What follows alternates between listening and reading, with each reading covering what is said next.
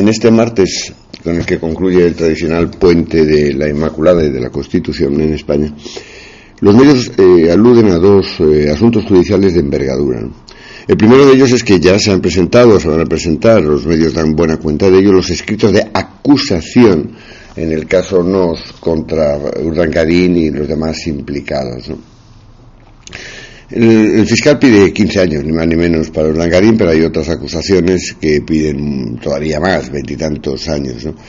Eh, bueno, ya veremos lo que decide el, tribunal en su día después de que se celebre el juicio, pero en fin, en todo caso, eh, no deja de ser escandaloso una petición de cárcel de este tamaño para una persona que ha sido todo dentro de la, de la Casa Real Española durante el mandato del rey anterior, de don Juan Carlos. ¿no?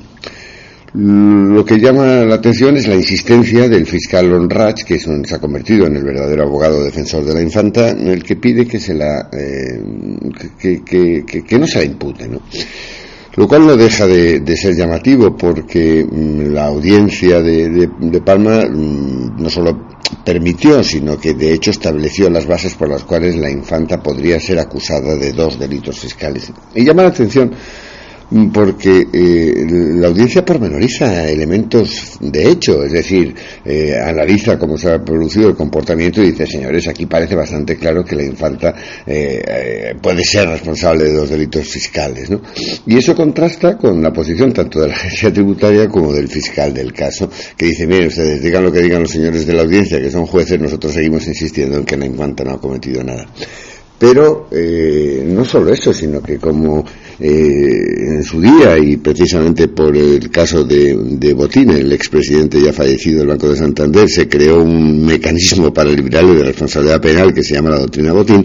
El fiscal del caso lo que quiere no solo es que la infanta no sea imputada, sino que ni siquiera el juez del caso, el juez Castro, pueda decidir si la sienta o no la sienta en el banquillo. En fin, yo creo que está dando un espectáculo que muchos fiscales, muchos fiscales con los que yo he hablado y jueces, desde luego, están eh, un poco avergonzados de ver eh, qué es lo que sucede en un hombre. Lo que pasa es que no se ve muy bien por qué lo hace, pero bueno, eso nos importa menos. ¿no?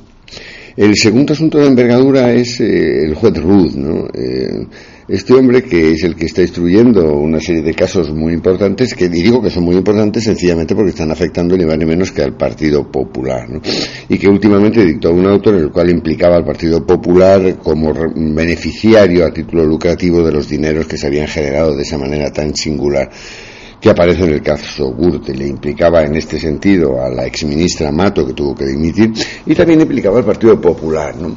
Uno se preguntaría, bueno, y, y, si el Partido Popular se benefició de estos dineros, ¿por qué no existe responsabilidad penal para el Partido Popular en sí mismo?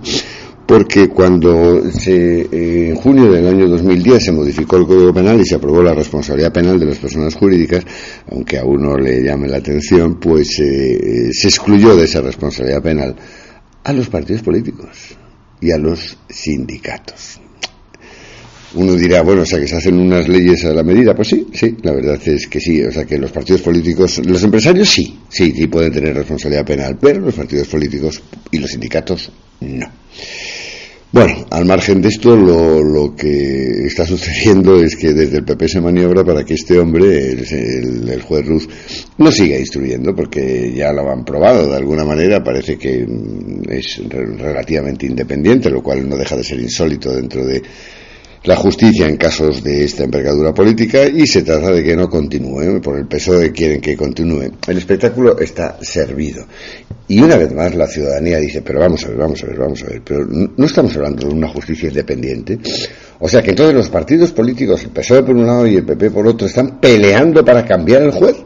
O sea, están peleando para tener un juez a su medida, pero no es esto lo que existía antiguamente, la llamada justicia del, príncipe.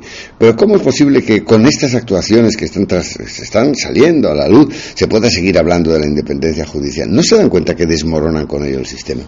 Pues a lo mejor se dan cuenta que lo desmoronan, pero lo que tratan de defenderse es por encima de cualquier otra consideración a sí mismos. No sé lo que pasará con el juez Ruth, pero lo que ha pasado ya es que nuevamente, nuevamente la ciudadanía se está dando cuenta hasta qué punto la justicia queda manipulada.